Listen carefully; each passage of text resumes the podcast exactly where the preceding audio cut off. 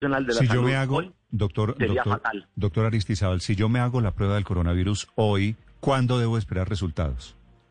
Pues Néstor, el promedio que estamos viendo en, lo- en la respuesta serían tres días. ¿Y por qué no pone usted como superintendente un tiempo máximo?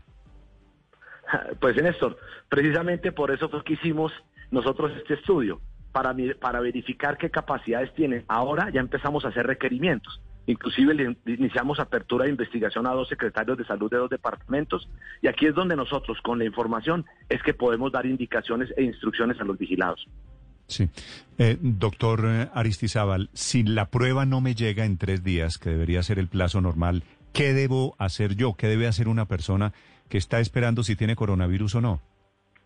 Pues Néstor, muy importante, ojalá nos llamaran a nosotros, a la línea de la superintendencia, al 018 513 700 Ahí tenemos una opción que es la opción 6, que es exclusivamente para, para, para pacientes con COVID. Y nosotros podríamos eh, tratar de agilizar esta, esta prueba. Realmente yo estoy algo preocupado porque eh, nosotros llevamos, en lo que llevamos de pandemia, cerca de 795 mil personas se han contactado con la super, cerca de 800 mil. Pero de las PQR reales que tengo, solamente hay 299 mil. Pero de coronavirus, solamente estamos hablando de 24 mil. O sea, so- las personas que han acudido a la superintendencia, que realmente tienen coronavirus, pues es muy bajito eh, versus la problemática que tenemos a nivel nacional. Si se comunican con nosotros, nosotros podemos hacer un seguimiento rápido a la prueba de- con el documento de identidad que tenga esa Cuando, persona. cuando el presidente sale todas las noches y dice, hoy procesamos 25 mil pruebas, ¿eso no es necesariamente cierto? No, eso sí puede haber ocurrido, Néstor, pero sin embargo el represamiento sigue.